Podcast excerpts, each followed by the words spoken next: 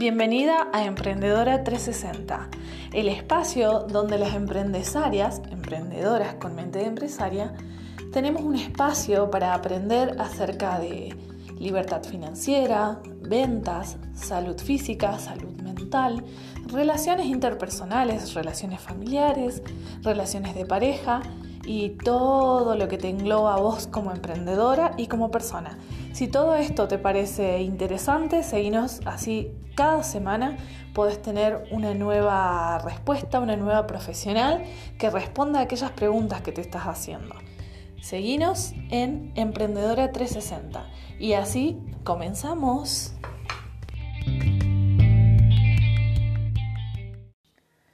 Hola, hola, hola. Hoy estamos con el tercer episodio de Emprendedora 360. La verdad que estoy muy contenta porque arrancamos hace muy poquito y ya estamos en el tercer episodio. Vengo cumpliendo, que no me tenía tanta fe con cumplirlo, pero vengo cumpliendo una vez por semana haciendo un episodio, así que bueno, contenta por eso. Hoy, queridas emprendesarias, les tengo el primer chico que entrevisto, chico, varón, hombre, señor, ya vamos a ver cómo le decimos en este episodio. Me encanta porque Ignacio, Ignacio Tapia, que si lo quieren googlear o buscar en redes no lo van a encontrar porque lo vengo retando que sea de redes sociales, ya, ya, ya las va a tener. Ignacio es el menor de tres hermanos de una familia de cinco y lo que me pareció interesante de su historia es que él trabaja desde los siete años, lo cual le ha dado no solo esa, ese amor, esa pasión por el trabajo, por el crecimiento personal, por perfeccionarse, sino que también una, una ética laboral fuerte, aprendizajes, compañerismo, demás, que me encanta y me pareció que era súper útil para hoy estar aquí hablando con nosotros. Además, también tengo todo el currículum, profesor de marketing aplicado en turismo, es también técnico superior en turismo, maneja eh, procesos de compra y venta en contratación, es asesor comercial en gráfico.com, que es una empresa enorme aquí en Salta, muy, muy conocida.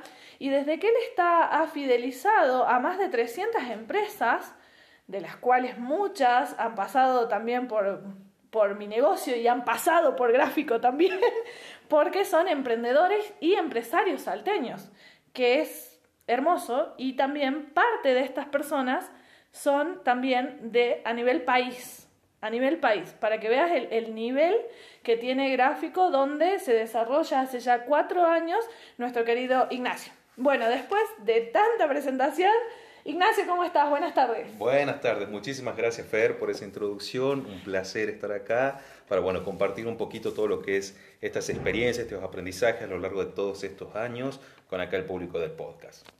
Bueno, buenísimo Ignacio, la verdad que para mí es un honor tenerte porque y más como el primer hombre, ¿Por qué te elijo como el primer hombre que está en el podcast? ¿Querés saber? A ver.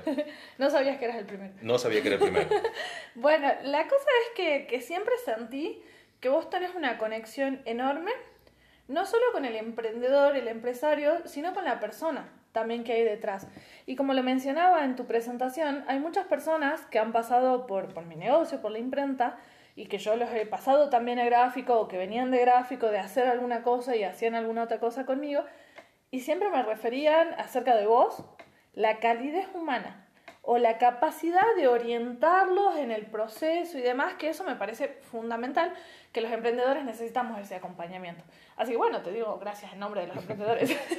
Agradecido, la verdad que siempre trato de este, poder dar esto, ¿no? Yo siempre digo de que los tratos o los convenios, los negocios nunca se hacen entre empresas, siempre mm. se hacen entre personas y justamente trato de enfocarme siempre ahí. Esa es la ética, digamos, con la que siempre trabajo. Me encanta.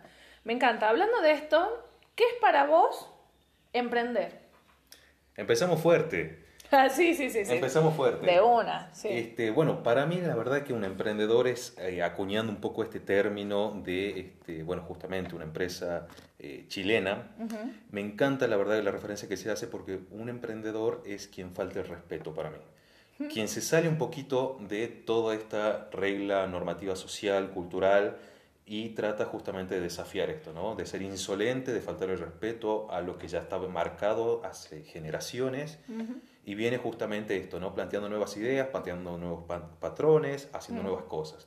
Entonces, para mí un emprendedor es un poquito eso, ¿no? Somos los rebeldones de la vida, ¿no? Exactamente. Que, sí, los que nos rebelamos un poco a cómo venían las cosas o a cómo se supone que tienen que ser las cosas. Que, es exactamente eso. Un emprendedor es quien rompe todo eso, se empieza a cuestionar por qué tiene que ser así y empieza a crear cosas nuevas.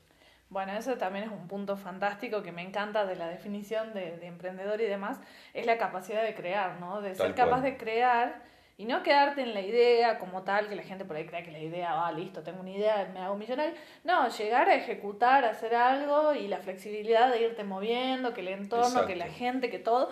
Bueno, de todo eso vamos a hablar un poco hoy. Así que buenísimo. ¿Qué, vos que estás mucho en relación con los emprendedores y, con empresarios también, porque Gráfico tiene como una, un montón de gente con la que trabaja y con la que vos te relacionás netamente, a, a quien vos atendés principalmente, estaba pensando, ¿qué pensás o cuál dirías que es el, el, mayor, no sé, como el mayor inconveniente, la mayor traba, el mayor limitante que tiene un emprendedor? Y hoy por hoy lo que yo puedo ver es que el mayor limitante, la mayor traba, el mayor problema, digamos, al que se enfrentan los emprendedores son dos, por lo general. El primero va por un tema de disciplina. ¿Sí? Para mí un tema de disciplina veo que mucha gente empieza, tiene ideas, tiene ganas, o renuncio a mi propio tiempo.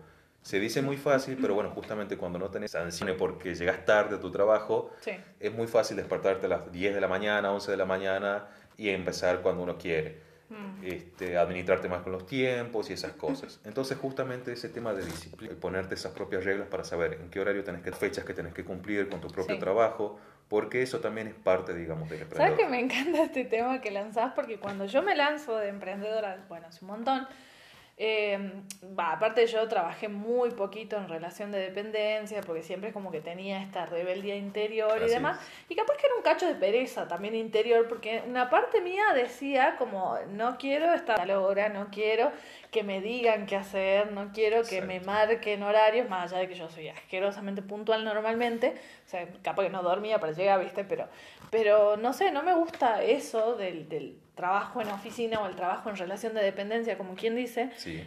Pero como emprendedora me he dado cuenta que mi negocio no funcionaba porque yo no me levantaba. Exactamente. Sí, que era ese tema de disciplina que vos decís, o sea, que me encanta porque todas queríamos como salirnos a, a emprender, porque iba a poder hacer lo que yo quiera, y cada vez que vos podés ir afinando el lápiz más o menos como para para tener un horario, para tener un calendario, las cosas que tengo que hacer, todo eso es como que ahí funciona. Exactamente. Antes, eh, o sea, es, una utopía un es poco. Es muy difícil porque, como digo, eh, siempre existe esta ilusión de decir, bueno, soy mi propio jefe, yo me manejo, mm. nadie me dice qué hacer, pero bueno, justamente ahí entra este dilema de decir, nadie me dice qué hacer, para dónde voy, cuál es el norte, para dónde agarro.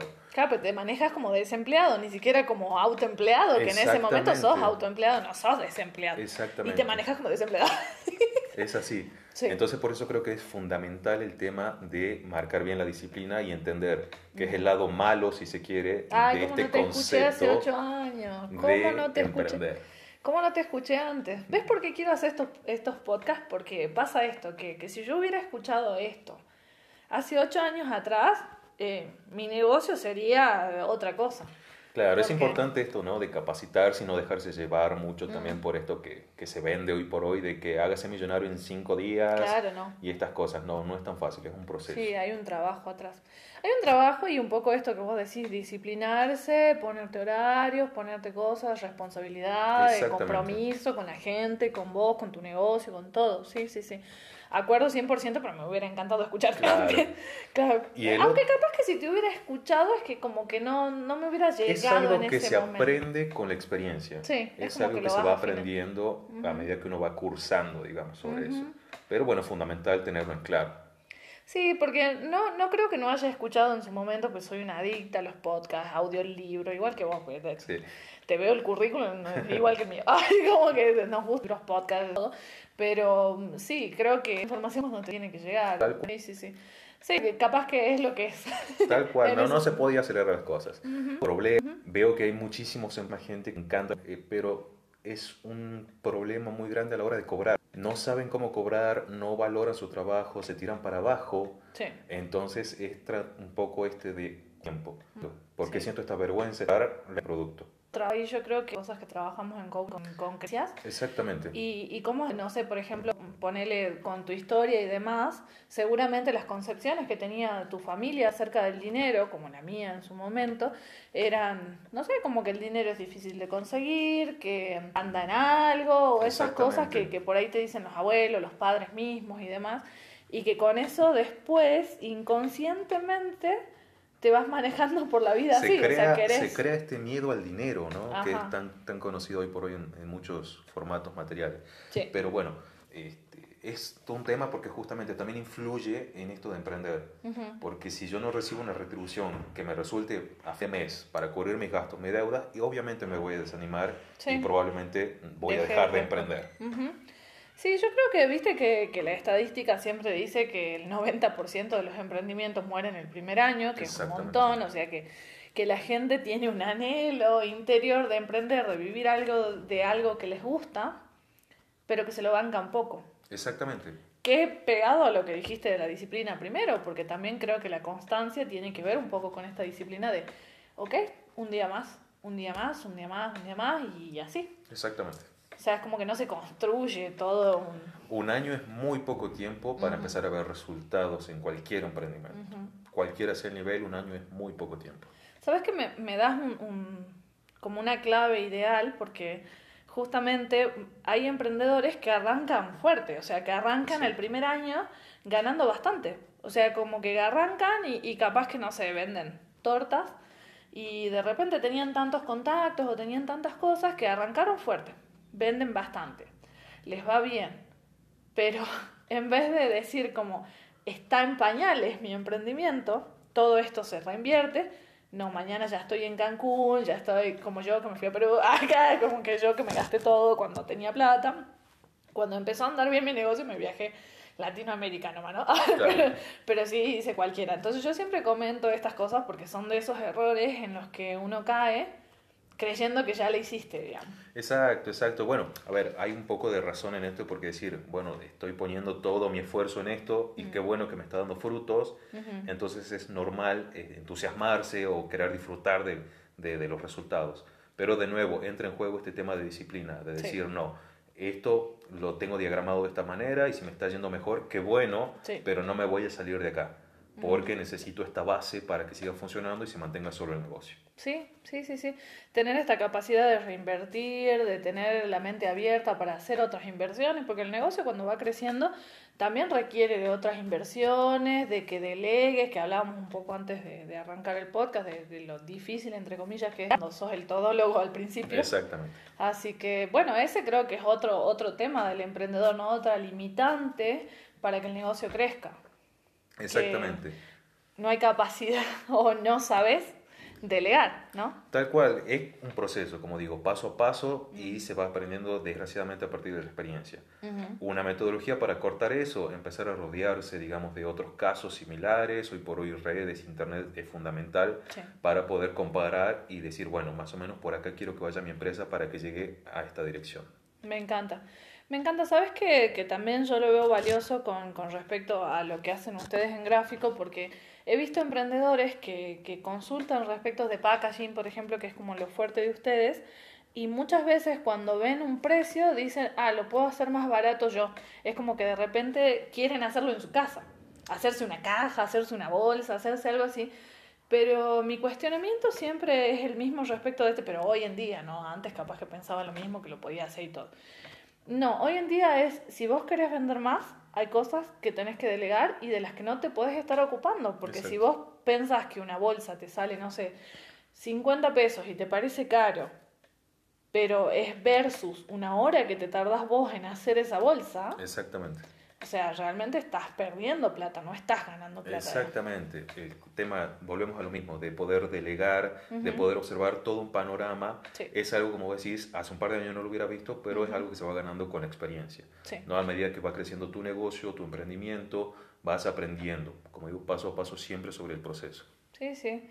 No, y, y, vas aprendiendo también lo importante que son estos aliados, por ejemplo, las gráficas, los diseñadores, los community managers, o sea, todos aquellos que pueden aportar a tu negocio sin necesariamente ser tus empleados, porque, porque mucho miedo hay en los emprendedores, o al menos los que, que me hablan a mí, seguramente los que te hablan a vos también, de contrato, no contrato, cómo hago, es como puedo. Exactamente. Y ahí entra mucho en juego este tema de decir, bueno, tengo un aliado comercial, como me gusta llamarlos, de decir, bueno, tengo este, esta alianza con este proveedor, con, con, estos empleados, con esta gente que me brinda este servicio, pero primero siempre es importante este, tener esta base, ¿no? De decir, tengo esta marca y esta marca es la que me identifica. Sí. Y estos son los valores y los principios de esta marca, entonces con eso se empieza a trabajar. Y de ahí, bueno, siempre respetar y buscar estos aliados comerciales que estén de acuerdo y respeten esta base, estos valores, para que, bueno, justamente por más que uno delegue o que haga alianzas o que franquicie y tu marca crezca, esos valores siempre sigan intactos. Me encanta. Me encanta porque es algo que, bueno, que a mí me acuerdo que cuando recién emprendía fue casi medio por accidente y no, no tenía ni valores, ni misión, ni visión, ni nada de esas cosas. Y hoy en día sí me da flojera cuando tengo que, que revisar esas cosas, pero sí me doy cuenta cómo han ido cambiando eso, porque no es algo que quede fijo por siempre, pero sí hay cierta esencia que se conserva, que es interesante esto que vos decís de los aliados comerciales, me encantó la palabra, ya ahora lo, lo, voy a tener, porque yo normalmente digo, ok, fulanito no es mi empleado, lo tengo en cuenta, o sea, digo, no es mi empleado, pero yo le tercerizo todo, ¿entendés? Porque tengo empresas como, como la de ustedes que, que tercerizo todo, ¿entendés? Entonces como que yo digo, ok, ellos no son mis empleados, pero son aliados comerciales. Exactamente. Me encanta, me encanta. Importante tenerlo en cuenta, o sea, eh, ahora vos emprendedora, emprendedor que estás escuchando esto, ¿quiénes son tus aliados o tus alianzas estratégicas o tus aliados comerciales con los cuales realmente podés respirar un poco, confiarles que delegarles eso y confiar y, que las condiciones estén claras para que vos puedas ocuparte de otra cosa. Así es. O sea, no te pongas a hacer las bolsitas. Claro, no, no, no, la verdad que no. Si vas a buscar aliados comerciales, eso, la idea es justamente eso, ¿no? Poder descansar un poco en ellos, saber que se van a ocupar, que lo van a hacer como si lo estarías haciendo vos. Y que, bueno, vos podés dedicarte a otra cosa, dedicarte a tu tiempo libre, ir avanzando, capacitándose a lo que sea necesario. Me encanta. La verdad que ese, mira, esa como distinción de aliado comercial yo creo que tiene que ser clave para que todos tengamos clave, clave, claro quiénes son nuestros aliados y, y, que sepamos cómo transmitir a estas personas lo que necesitamos y bueno, y que hagamos en consecuencia también, o sea, porque cuando tenemos estos aliados tenemos eh, derechos, pero también tenemos responsabilidades. Así que bueno, está, está muy bueno tenerlo claro. Ahora te pregunto mm, Ignacio querido, ¿qué es para vos un empresario? Porque acá para mí corre la, delgada línea que digo yo entre el emprendedor que está haciendo hoy y el empresario, que es a donde vamos. Exactamente. Para mí el empresario es, dicho mal y pronto, el siguiente nivel de un emprendedor. ¿sí? Un emprendedor es justamente esto, es alguien que está aprendiendo, es alguien que se está capacitando, tiene que pasar por la escuela, dicho mal y pronto. Entonces necesitas ganar experiencia, aprender a distinguir tus aliados comerciales, más o menos forjar un poco las bases de lo que va a ser tu empresa el día de mañana. Un empresario es quien ya domina, por así decirlo, estos temas y ya sabe delegar, ya sabe cómo poder trabajar, saber tener bien establecido un plan de negocios, estudios de mercado, etcétera, etcétera, son cosas que por lo general un emprendedor va trabajando sobre la marcha. Claro, es como que te das cuenta que te hace falta y ahí es como que decís, ok, Exactamente. hago ese aprendizaje. Claro, es cierto, no lo tenés tan claro. Bueno, sabes que yo lo comentaba en un video, no sé si el año pasado, no sé cuándo, porque me había surgido, no, en un evento, eh, que me surgió ahí, pero después dije como, qué lindo, porque me surgió decirles como que el, el emprendedor empresario es como cuando entras a, la universidad, o sea, es como la universidad emprendedora, porque viste que hay muchas bibliografías que hablan de que para necesitas cinco años, es como que tenés que proyectar a cinco años. Exactamente. Y yo pensaba tal cual como una carrera universitaria, por ejemplo, ¿entendés? Entonces y pensaba en ese momento, flashaba un poco cuáles serían las materias y era un poco esto que vos decías, que plan de negocio, que el Canva, que ventas, que alianzas y que no sé qué. Entonces me, me parece buenísimo de algo que, que creo vos y yo compartimos, que es clave, como en tercero o cuarto año, o en segundo año de la Universidad Emprendedora, no sé, vos dirás en qué año lo pondrías vos, estas alianzas estratégicas, cómo conseguir esos contactos, cómo conseguir tanto contactos tipo proveedores, tipo alianzas comerciales, como decías vos, como contactos potencial cliente, prospecto. Perfecto. ¿En qué año lo pondrías? Yo pondría eso ya en un segundo año. en un segundo, En un segundo año, porque para mí un primer año es para saber esto, ¿no? Si ser emprendedor es lo mío. Mm, conocer tu marca, un poco eso. Y poder crear una marca, una identidad, saber dónde estamos parados, Sí. e introducirnos en este nuevo mundo, porque es un nuevo mundo el tema del emprendedurismo. Ujú. Y bueno, ya una vez que tenemos en claro que eso es lo que queremos, que no vamos a abandonar la carrera, Ah, sí, sí, sí. poder avanzar, digamos, ya al segundo año. Y en el segundo año ya empieza propiamente esta carrera contra el reloj, de decir, tengo que aprender rápido para poder ganar todo en conocimiento durante estos cinco años que me quedan.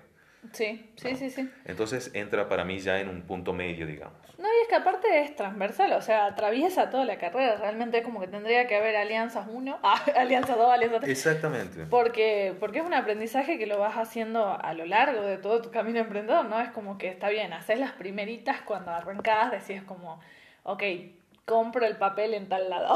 y es como tu primer Claro, proveedor, ¿no? exactamente. Y ahí uno se va dando cuenta de qué proveedor conviene, de cada cuánto conviene hacer las compras, poder eh, hacer el tema de abastecimiento, Sí. cuál es la mejor, qué proveedor me ofrece la mejor facilidad de pago y todo este tipo de cosas, como digo, se va aprendiendo. Sí.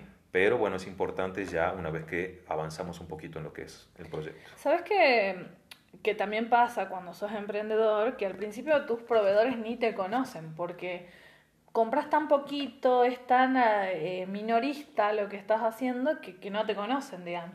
Pero no sé qué opinas al respecto, pero yo al menos tienen que conocer, o sea, como que siempre tenés que buscar el camino para ser más que el que compra por menor, digamos. Exactamente. Ser más que un cualquiera que compra una resma.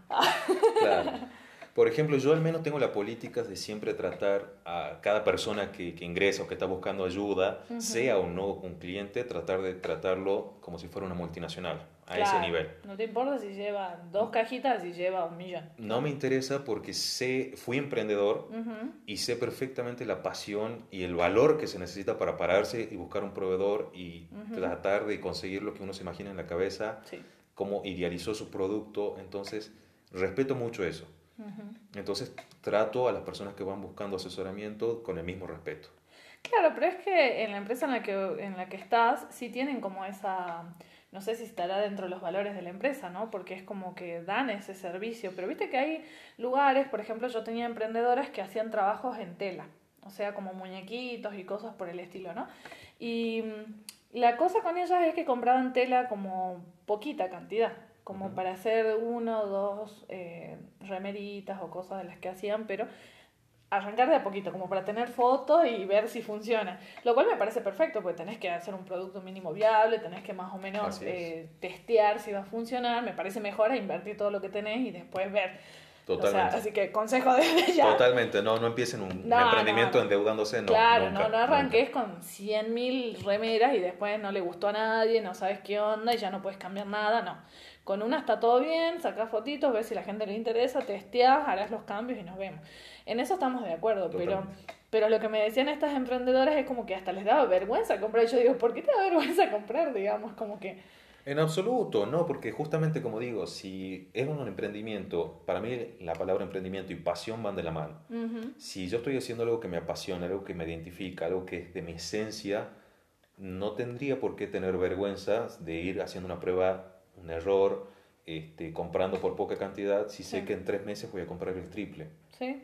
Aparte, exacto, eso que acabas de decir, digamos, lo que estás haciendo hoy no te define. En absoluto. No te define como el empresario que puedes llegar a ser. En no- absoluto, estos son más bien limitantes, en mi opinión, o excusas, por así decirlo, que uno se va poniendo Sí. para decir, no, no me animé a emprender porque me da vergüenza comprar poco material.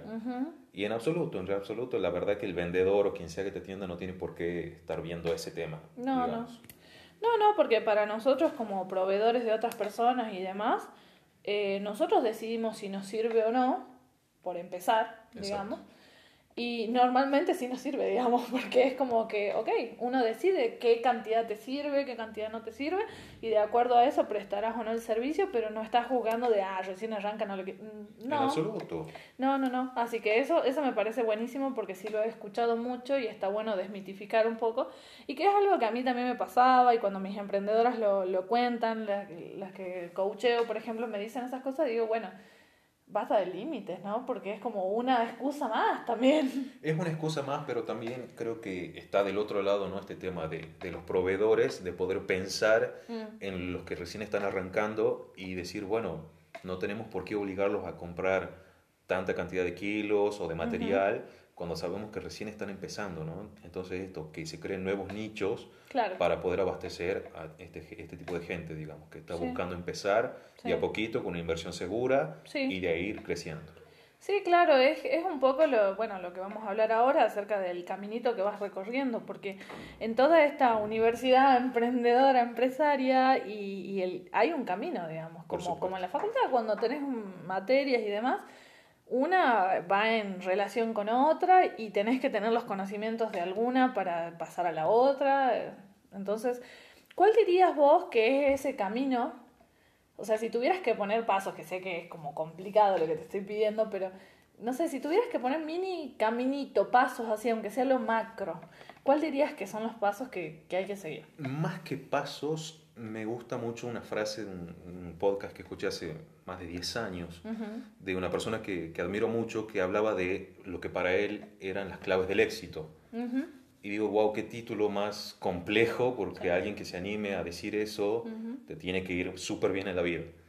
Entonces digo, bueno, vamos a darle el beneficio de la duda y vamos a averiguar de qué se trata. Y más con lo que implica éxito, que puede ser en cualquier área, En cualquier área, pero... lo- definida por cualquier persona, pues realmente cada uno tiene una distinción de éxito. digamos. Exactamente, pero lo que me encantó de esto es que son términos que yo creo que se aplican un poco para todo. Buenísimo. Que son dos términos que son súper sencillos, que habla un poco esta persona de que el secreto de estos éxitos, o para él, Ujú. fue eh, dos acciones simples. Ah, Aprender a correr y a leer.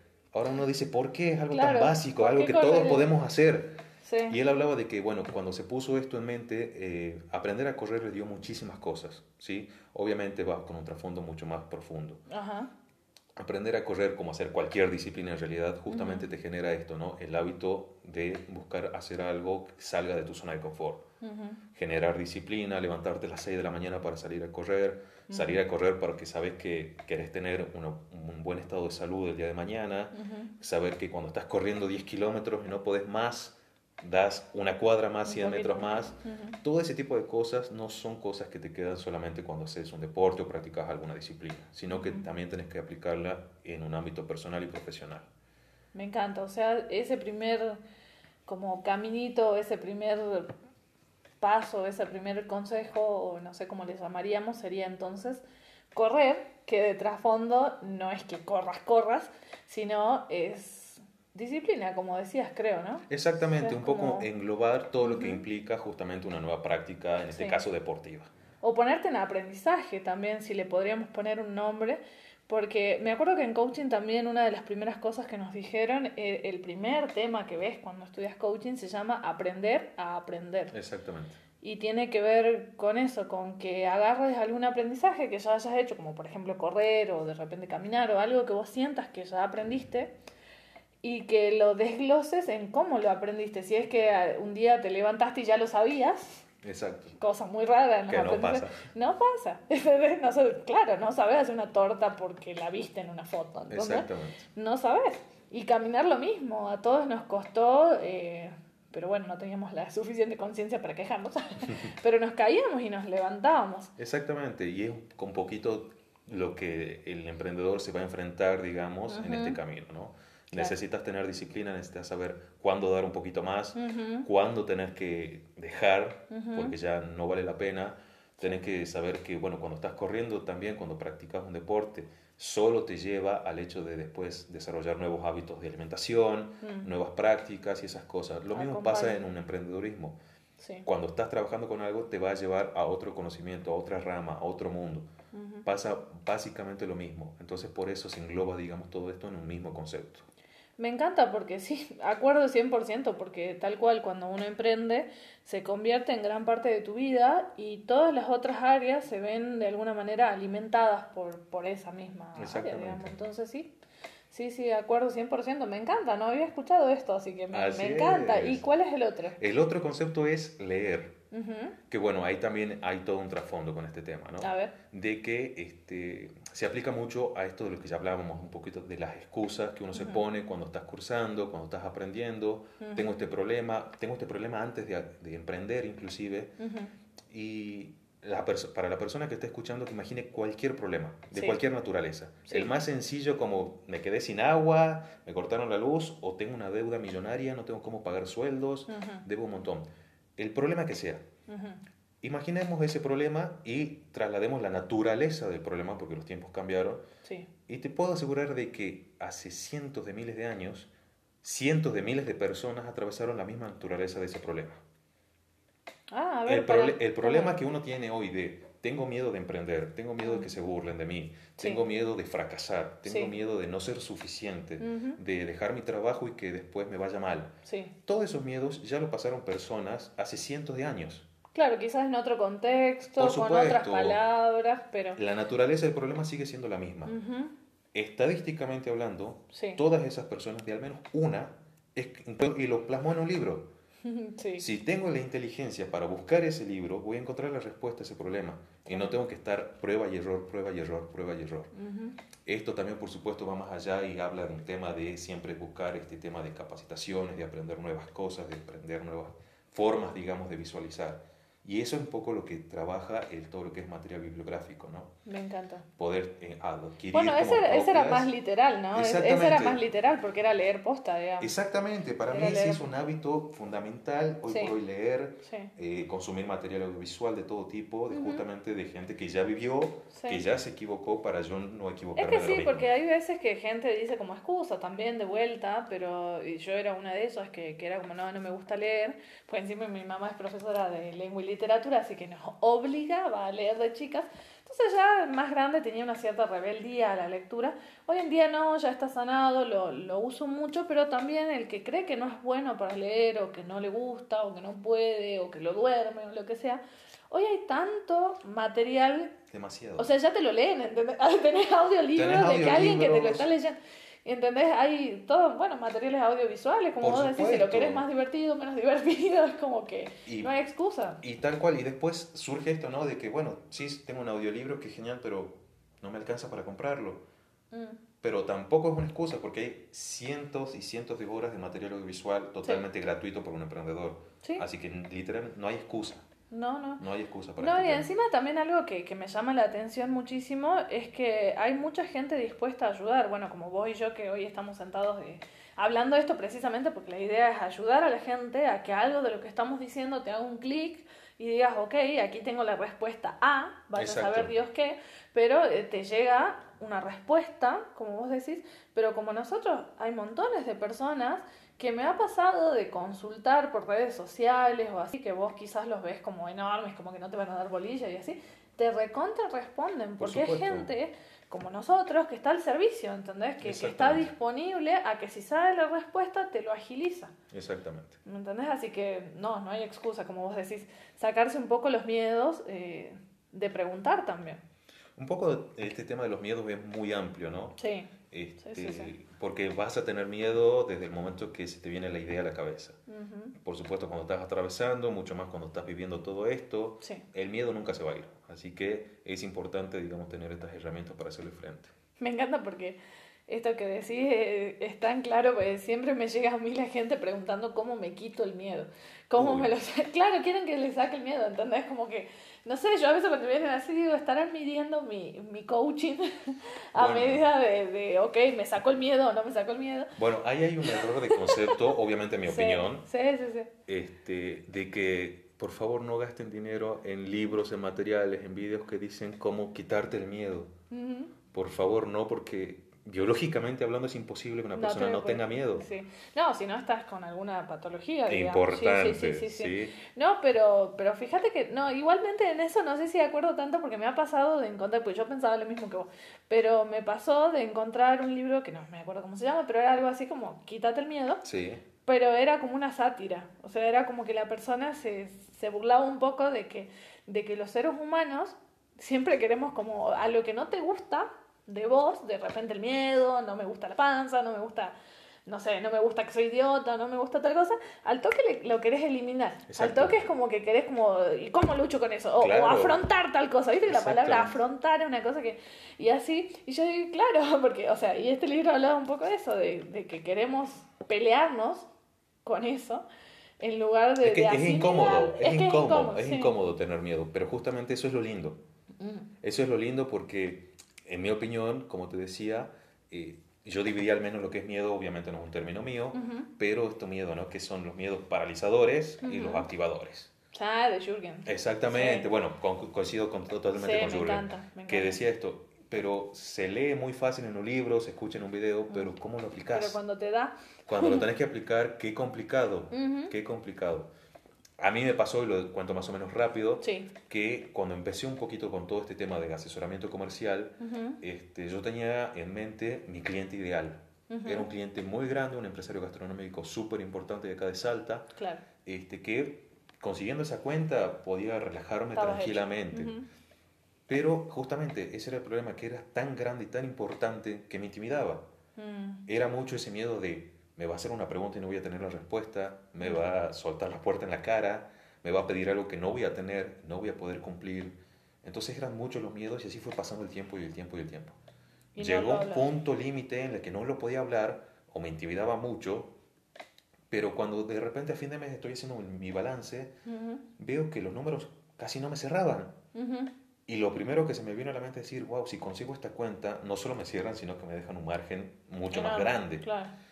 Digo, ¿qué hago? ¿Qué hago? ¿Qué hago? En ese momento, el miedo de fracasar con este cliente lo puse en una balanza y se hizo insignificante en tu miedo de decir, no voy a llegar a cubrir las deudas de fin de mes.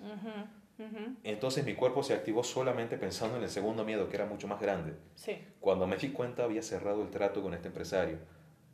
Y obviamente, entonces el miedo no desapareció, simplemente lo tenía que poner en una balanza para ver por qué me paralizaba Y qué miedo es más grande. Entonces por ahí Sí. ese es un consejo que me atrevo a dar. Sí. Cuando uno tenga un miedo que te frene, que te impida hacer algo, pone en la balanza otro miedo que te active, que te empuje, que lo haga más chico. Tengo miedo a emprender porque me va a ir mal, tengo miedo a emprender porque voy a perder mi dinero, lo voy a invertir mal, no tengo aliados, no tengo experiencia. Sí. Pero me pasó de tener gente que se despertó un día teniendo 50 años y arrepintiéndose de haber estado 20 años en una empresa que no te satisfacía.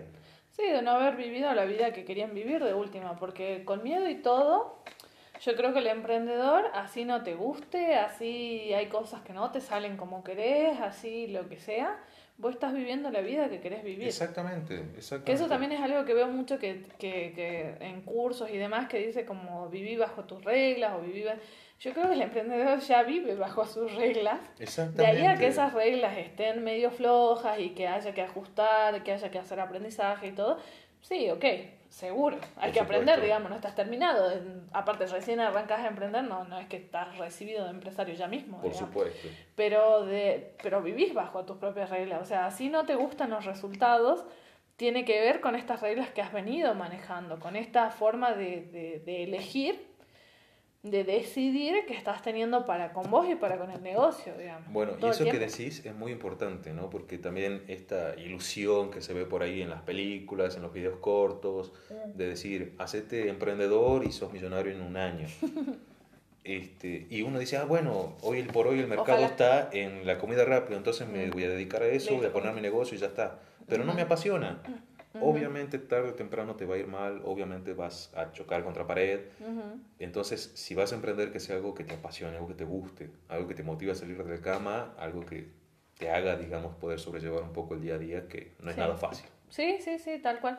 Porque problemas tenemos todos, cosas te van a pasar, Por porque es parte del aprendizaje. O sea, si, si no te pasara nada, es o porque estás quieto o porque eso no es desafiante para vos. O sea, el aprendizaje ahí ya lo hiciste y no estás haciendo nada extra, ni extraordinario, ni nada, porque si no, todo lo otro sí te genera y cosita. Como vos decís, hasta desde hablar con una persona que vos la considerás como "Uh, un cuco que después la conoces capaz y igual, es lo mismo. Claro. Es igual que cualquiera de tus otros clientes. Por supuesto. Capaz que es- tenés otros clientes más hinchapelotados, porque pasa. En realidad, lo que intimidaba mi caso puntual era que justamente lo veía como el empresario ideal, Claro. el punto al que yo quería llegar algún día. vos. Ujú. Entonces lo puse en un pedestal y decir, Sí. wow, está muy, muy lejos y, de repente no, de repente no, no era persona así. Persona común y silvestre. Exactamente, era una persona más de la cual tengo muchísimo que aprender, muchísimo que agradecerle porque comparto mucho, pero bueno, justamente era eso, ¿no? Era decir, no es tan lejano. Me encanta. Y ahora que, que, hablamos un poco de esto, me gustaría que, que, volvamos un poco al tema de estas alianzas. Sí. Porque, porque vos me comentabas hoy cuando, cuando hablábamos un poco de, de esta charla que íbamos a tener, eh, de que muchos emprendedores te comentan como de no tengo contactos, no sé, no puedo, no nada, más o menos nací en no sé dónde, entonces no tengo a nadie que me pueda servir como mentor o que me pueda colaborar o que sea un contacto importante o lo que sea. ¿Qué consejos, si se quiere, darías al respecto? Bueno, ese es un tema muy, muy recurrente, ¿no? Este tema, como siempre decimos, de buscar excusas, de buscarle peros. Sí. Que la verdad que es muy real porque a ver, yo la verdad que salí de un lugar, eh, dicho mal y pronto, una mano adelante y la otra atrás, pero los contactos se hacen, es tal cual, prueba y error, prueba y error.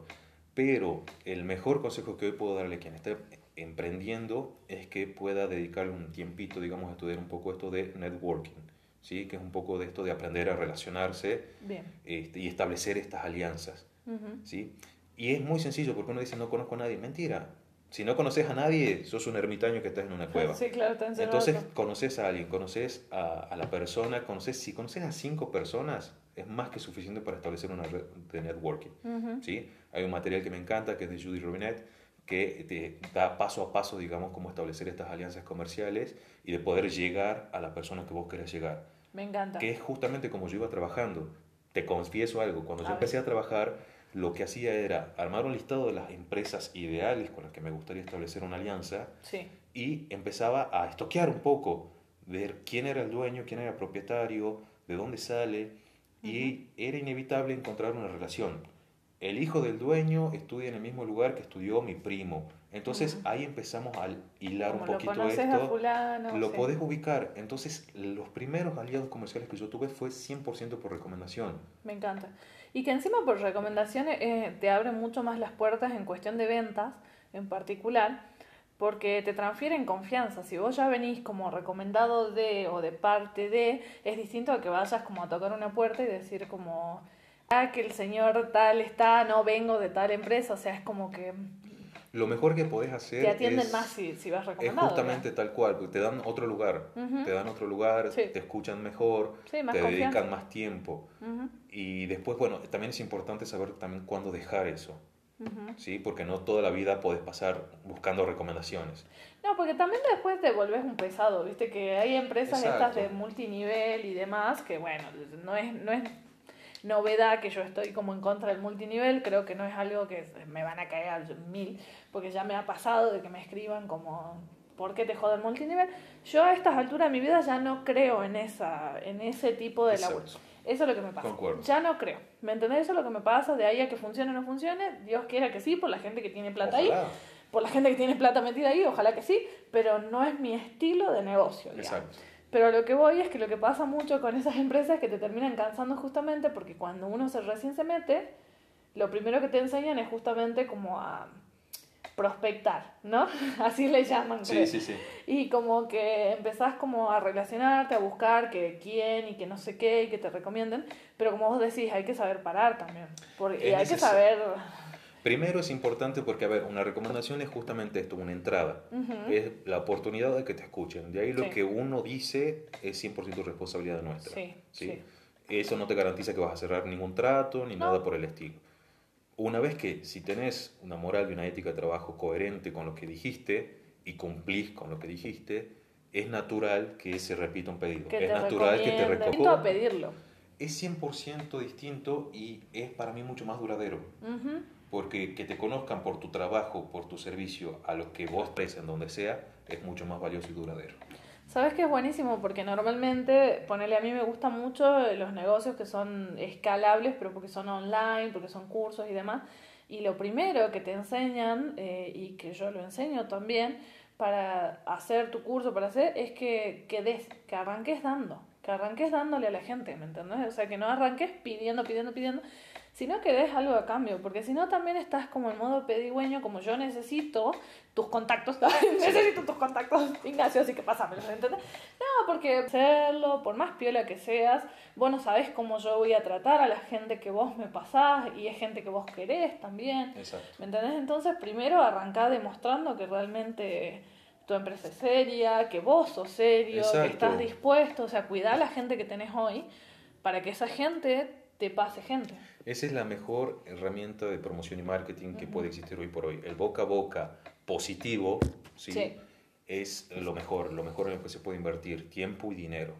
Entonces es fundamental poder cuidar esto, ¿no? Es decir, hago un buen trabajo, no solo me recomiendan, sino que hago un buen trabajo y eso genera automáticamente, sin que yo haga nada, que se me recomiende. Sí, sí, totalmente. Pero en todo, ¿no? Porque es cuidar, yo antes, por ejemplo, lo que tenía en cuenta normalmente era mi trato con la gente. Solamente eso que, que da mucho realmente porque, porque evidentemente no es tan normal como yo pienso. Exacto. eh, porque yo pensaba como que era lo básico, tratar bien a la gente o escuchar a la gente. Sí, debería, pero no lo era, entonces como que ya era un diferencial. Pero fíjate que hoy en día, eh, y vos lo debes ver mucho en la empresa, eh, que hoy en día la caja, por ejemplo, también hace a la experiencia del cliente, hace a esa recomendación, hace a ese mimo, a esa algo diferente, a ese detalle que, que complementa un poco eh, todo este valor de la empresa que es como cuidar al cliente y que, y que eventualmente te recomienda, ¿no? Por supuesto, a ver, como decimos, esto de, de tratar bien o de tener valores y una moral y una ética eh, coherente es la base. Sí, De ahí todo suma. Si tenés, podés brindar un mejor servicio, si podés respetar las fechas de entrega, si podés mejorar las cosas que se tienen que mejorar, genial, todo suma. Pero la base tiene que estar ahí. Me encanta porque ahora vamos a una línea, o sea, realmente yo creo que, le- que lo que dijimos va por la línea de, ok, eh, porque normalmente el emprendedor se queja de que no tiene suficientes clientes, por ejemplo, quiere más clientes. Ok, pero los que tenés, ¿los estás cuidando? Exacto. O sea, los que tenés, ¿están conformes? ¿Les has preguntado? Porque ese también es un error bastante común, que no hay como postventa. O sea, no, no siguen a la persona como, ok, ¿estuviste conforme? ¿Está todo bien? Porque si, si la persona te responde, ok, si está todo bien, tranquilamente te puede pasar posibles o prospectos de cliente, pero ya con una actitud positiva de yo ya te probé, sé que, sé que funciona. Exacto. Y si es que no está conforme, igualmente piensa bien de vos, porque te estás haciendo cargo. Bueno, obviamente si te haces cargo, ¿no? Por o sea, si supuesto. te dice, mira, no era lo que esperaba, me pasó esto, lo otro, hacete cargo. O sea, Bueno, hoy por hoy ese, el término que usaste es muy importante, ¿no? Este tema de postventa. Mm. ¿Sí? Listo, yo ya vendí, ya gané, me metí el dinero al bolsillo y ya está, se acabó. No, Claro. eso es un error fatal. no te veo nunca más. Es Claro. un error fatal porque si hiciste mal las cosas y, por ejemplo, no sé, yo tenía que entregar un producto y no se dio cuenta el cliente que el producto estaba roto, listo, ya lo retiró, se fue, no es mi problema, no. No te va a recomendar nunca, va a hablar mal de vos Y no va a y volver. nunca va a volver. Ujú. Y otro problema es que hay, veo empresas que tienen este servicio, ofrecen este servicio postventa, pero lo hacen de una manera súper fría, que lo hacen porque es una obligación. Claro, Es encima muy como si estuvieran enojados con el cliente. Claro, estoy Como- enojado porque tengo que hacer postventa. Claro. No, no quiero. Hace postventa porque te guste, porque Sí. necesitas un feedback, Sí. porque necesitas saber cómo le está yendo a tu cliente. Entonces, repito, estás volviendo a la esencia de una persona, no a la esencia de un cliente. Es importantísimo poder diferenciar esos dos términos. Me encanta, ¿sabes que me, me hiciste acordar con esto a algo que dijo Solana? Que bueno, si es que nos estás escuchando, Solana, te, te mando un saludo. Dueña de Librería Lerma, que es una empresaria bastante conocida acá en Salta, enorme empresaria, y ella decía en el evento algo que me pareció brillante, la forma en la que lo dijo, porque fue claro y sencillo, que dijo que un cliente que se queja es un cliente que quiere seguir siendo tu cliente. Por supuesto.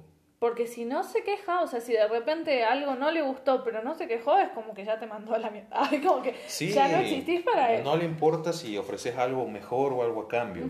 Ya no te quiere ver. Ya Exacto. chao. En cambio, un cliente que se queja, que por ahí a los emprendedores nos da como miedito que se queje o miedito de lo que pase, no, eh, hay que conversar con ese cliente y aprender a subsanar y hacernos cargo de lo que no esté de acuerdo el cliente, precisamente porque es un cliente que se quiere quedar con vos.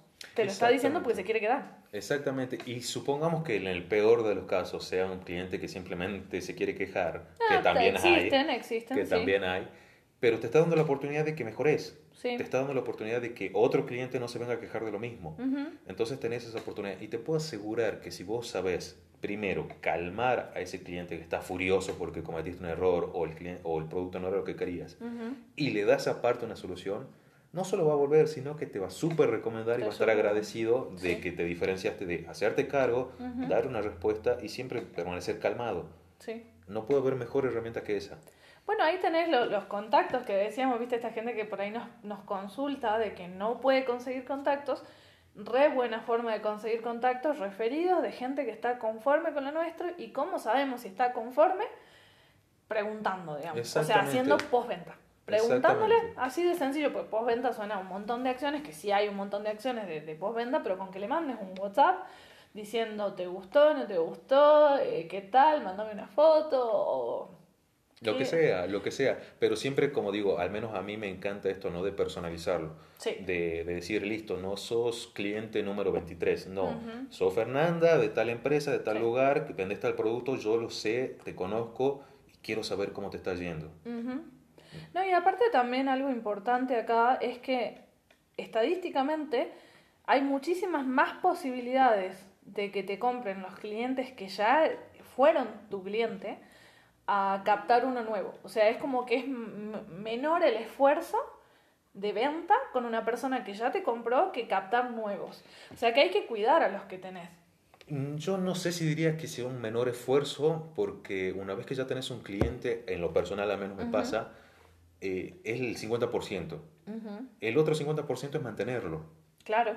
El otro 50% es mantenerlo, porque no es justamente fácil y tenés que decir, bueno, ¿qué hago para que este cliente no se vaya con mi competencia? Claro, para que por este eso, por eso, cliente que, que haga permanezca. recompra, digamos. Exactamente, entonces no es que me compró y está conforme y listo, ahí se queda. Exacto. No, tenés que conquistarlo, tenés que enamorarlo constantemente para que el proceso se repita. Y recordarle que existís también, que es algo que hablaba con una emprendedora hace poquito que, que tuvimos sesión, que, que ella tiene mucha disciplina mandando mensajes semanales a sus clientes por WhatsApp, porque yo soy una de sus clientas también, más allá de que ella toma mis sesiones, y me llegan y yo le decía, me encanta tu disciplina para hacer eso, porque realmente, y me dijo, es que si no la gente no se acuerda de comprar, me dijo, o sea, quieren, porque se dio cuenta que porque ella vende un producto que es de salud, ¿me entendés? Entonces quieren, pero no como que les recuerda, ¿me entendés? Exactamente. Y, y me pareció fantástico porque también es una forma de captar referidos, de, de recompra, es una, una parte del proceso del negocio. Exacto. Que Bueno, ahí entra de nuevo este término que hablamos, ¿no? De, de capacitarse y parte de esa capacitación fundamental es conocer a tu cliente. Sí,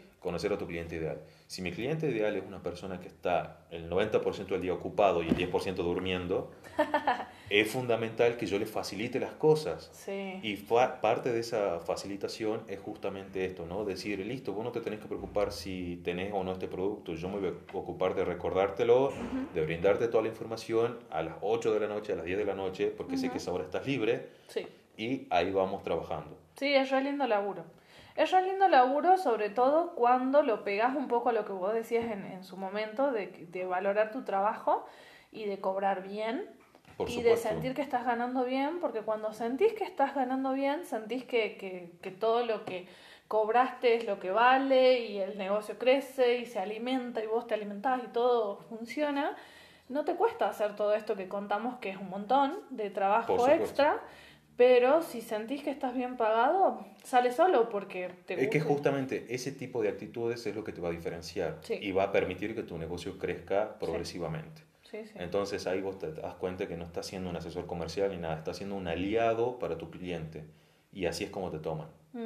Entonces ahí es muy fácil crecer y seguir con este círculo ¿no? de recomendaciones, de nuevos contactos, etc. Me encanta. Y otra cosa que yo sumaría un poco a tener alianzas o a tener contactos, como quien dice, que siempre lo sugiero porque a mí en particular me ha dado muchos resultados, no, no sé qué experiencia tenés vos con eso, pero no sé, de repente yo estoy en la cámara pymes de acá, pero hay varias cámaras de distintas entidades y demás, de comercios, de pymes, de, de emprendedores y qué sé yo, y me parece positivo porque ahí te cruzas con otros emprendedores o con otros empresarios que sí te facilitan contactos también. O sea, Por que ya a medida que los vas conociendo, que ellos te van conociendo, no solo que puedes ofrecer tu servicio a otra escala, porque muchas veces en las cámaras de empresarios es como que encontrás eh, escalas mayores que te pueden pedir, que eso está bueno para crecer, sino que solemos relacionarnos con personas parecidas a nosotros. Entonces, si me relaciono de repente con un empresario, este empresario tiene amigos empresarios. exactamente, exactamente. Bueno, y expandís tu círculo. Eso es fundamental, pero en muchísimos niveles. Sí. Porque, a ver, una herramienta que yo por ahí trato de recomendar siempre que puedo. Hay mucha gente que me dice, sí, pero estos miedos, ¿no? Volvemos a lo mismo de siempre cuando estás empezando. No sé si esto es para mí, eh, que ahí entra de nuevo otro concepto que es emprendedor se nace o se hace. Para no irme por ese tema, para mí son las dos opciones totalmente válidas. Pero entra esto de decir, bueno, quizás me animo a intentar, pero tengo miedo, estoy con estas dudas, que qué sé yo. Lo mejor que yo puedo recomendar rápido, que no vas a tener grandes inversiones de dinero, sino es que ninguna, es que empieces a esto, a rodearte de la gente que vos querés convertirte. Sí. ¿Sí? estoy en una ciudad más o menos mediana, grande, listo, me voy a, rodear de, una, de empresarios, de gente con la que a mí me gusta, para aprender de ellos, para ver si el mundo de ellos es el mundo en el que yo quiero estar. Me encanta. Y de ahí se va facilitando este tema, ¿no? De los contactos, de las relaciones, de la experiencia que te van a transmitir, porque te van a transmitir esto. Sí. Entonces es importantísimo esta prueba y error para que uno por ahí termine de lanzarse a este mundo, ¿no? Me encanta.